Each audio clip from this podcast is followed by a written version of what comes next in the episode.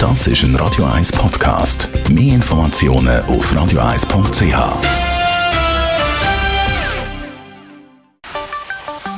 Der Finanzratgeber auf Radio 1 wird Ihnen präsentiert von der UBS.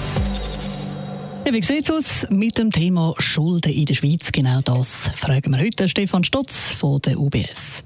Ja, Schulden ist natürlich auch Kredit ein grosses Thema in den letzten paar Monaten. Im Fokus ist immer in Diskussion gestanden um die Unternehmerinnen und Unternehmer in der Schweiz. Und vielleicht mal noch spannend, wenn wir den Blick werfen, wie sieht es dann so ja, bei uns Privaten aus? Und einsteigend, oder?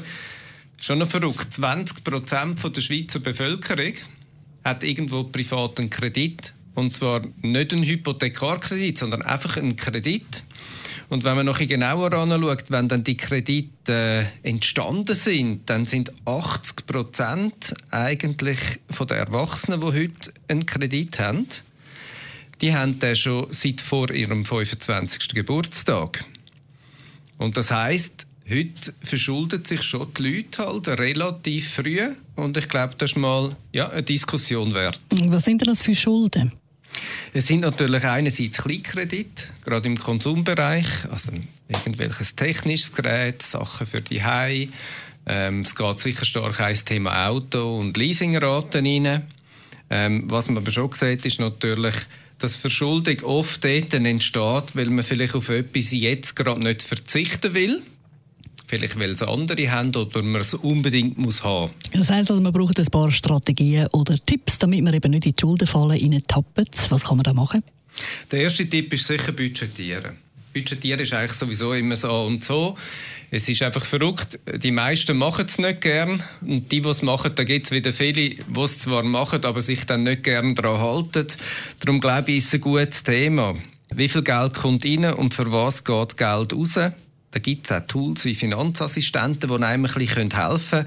Aber dass man ein das Gefühl bekommt, für was brauche ich denn das Geld, das ich jeden Monat verdiene.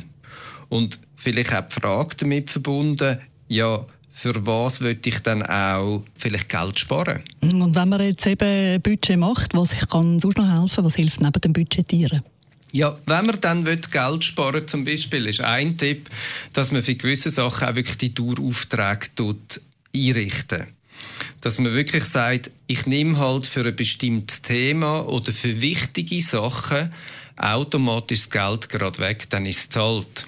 Da gibt es den normalen Dauerauftrag, wo ich mir auf ein anderes Konto kann Geld überweisen kann, weil ich für etwas möchte sparen Es ist aber noch zum Beispiel das Thema mit den ganzen Lastschriftverfahren, dass ich zum Beispiel sage, meine Krankenkassenprämie wo man vielleicht lieber oder weniger gern zahlt, aber die bucht es, nachdem der Lohn kommt, ist direkt weg. Miete bucht es gerade weg.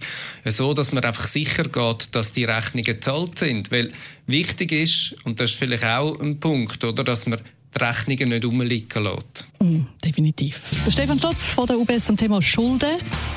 Und wenn man dann nicht in der Schuldenfalle sitzt. Das ist ein Radio 1 Podcast. Mehr Informationen auf radio1.ch.